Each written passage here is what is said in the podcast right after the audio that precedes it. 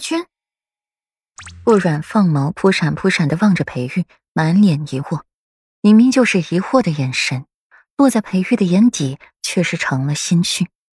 裴玉牵过了顾软的手，宽大的袖袍掩盖住他们十指相扣的手，不动声色，在宣示着主权。顾软略感无语，怎么这神还越来越活回去了？你怎么来了？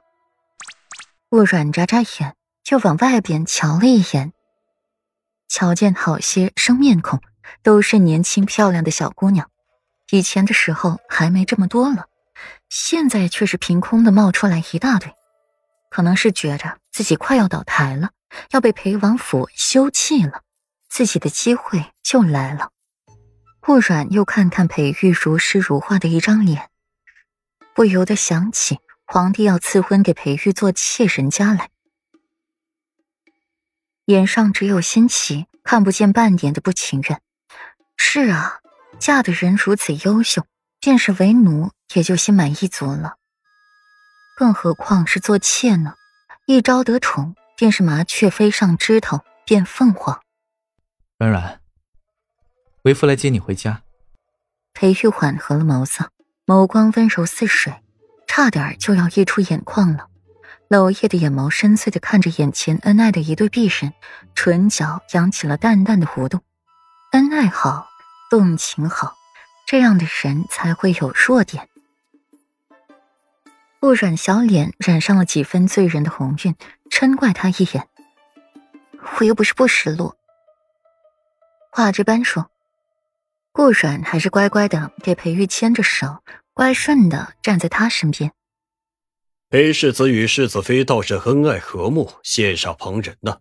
可见这半个月传此等谣言之人是有多么的恶意。娄烨不甘被裴玉忽视，在一旁插话。裴玉抬头看他一眼，带着娄烨看不懂的神色。为夫是关心你。裴玉不理会娄烨，一心扑在了顾软身上。见他面色红润有光泽的，便知他今日没受委屈欺负。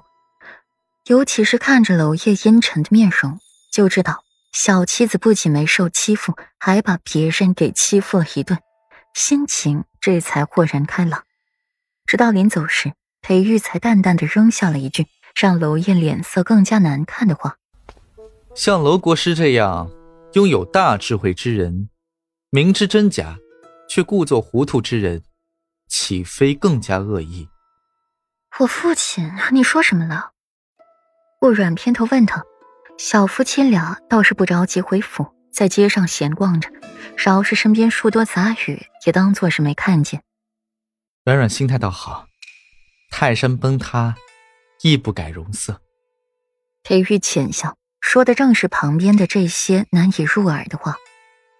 往日我风光荣耀的时候，不见这些人，现在落魄倒霉了，就出现这么一些义愤填膺、颠倒黑白之人，和他们较劲。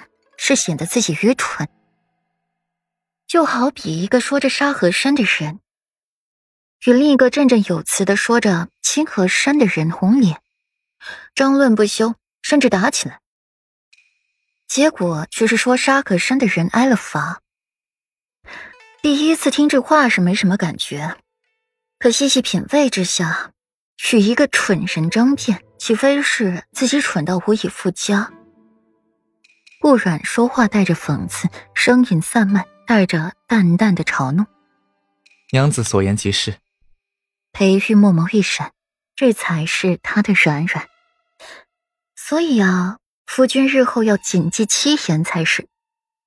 顾软得寸进尺的，展露了这两日来第一次轻松的笑颜，灿若繁星。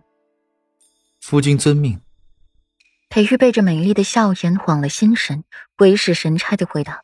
锦袍之下，裴玉更加握紧了顾软的手。这小夫妻俩回平城了，这段日子的风月故事也是要得一个结果了。才回平城三日，顾软就迎来了三堂会审：皇帝、裴义和顾博远。乾清宫太晨殿内气氛一时凝固，帝后还未来。裴顾两家人就先行入座了，像是商量好了似的。入座便低头喝茶，也不寒暄两句，看也不看对方一眼。顾然有些闲不住了，想东张西望的，奈何裴玉不知怎么的又打翻了醋坛子，不许他往顾博远那边瞧。